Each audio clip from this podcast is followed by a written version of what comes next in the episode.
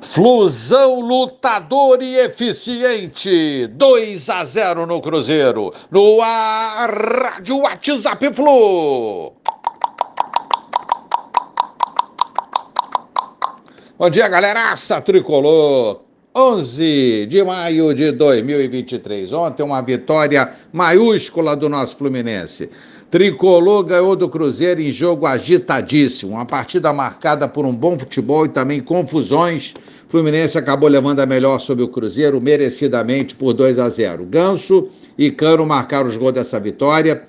E o Cruzeiro teve dois homens a mais em boa parte do jogo. O Fluminense conseguiu segurar o resultado.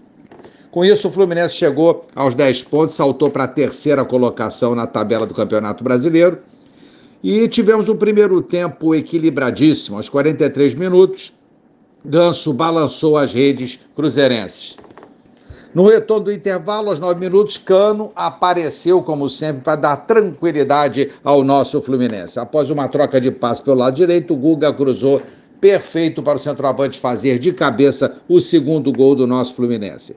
Aos 29 minutos, uma chegada do Cruzeiro, o árbitro marcou pênalti a favor deles, depois de um empurrão do Manuel Henrique Dourado. Os jogadores do Fluminense ficaram na bronca com o juiz e André acabou expulso por reclamação. Poderia o André ter segurado essa bronca aí, é um desfalque importantíssimo aí que falaremos daqui a pouco. Bruno Rodrigues foi para a batida, Fábio defendeu. Fábio Monstro defendeu, mas a cobrança precisou ser repetida. Segundo o árbitro, o goleiro se adiantou. E Henrique Dourado então tentou bater a penalidade. Rolou uma discussão com o camisa 9 deles. Após a confusão, Bruno Rodrigues ficou com a bola, foi para a segunda cobrança, mandou na trave e da trave a bola foi para fora. É isso aí então.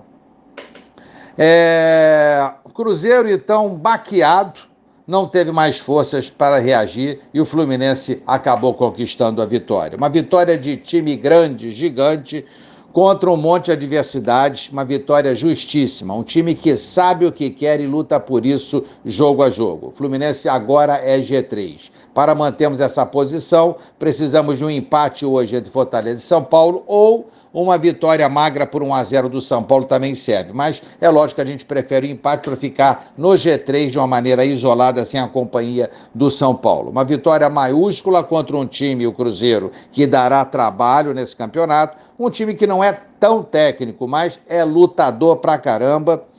E Ontem foi uma grande, grandíssima vitória do Fluminense. O Fluminense arrebentou ontem, foi muito eficiente, como falei. Alexander, nosso bom moleque, tomou pancada no joelho, saiu de campo chorando, iniciou tratamento com gelo já no banco de reservas e no vestiário e será reavaliado hoje no nosso CT. Vamos torcer para não ser nada grave. Eu acho que não vai ser tão grave como pareceu naquele momento do jogo.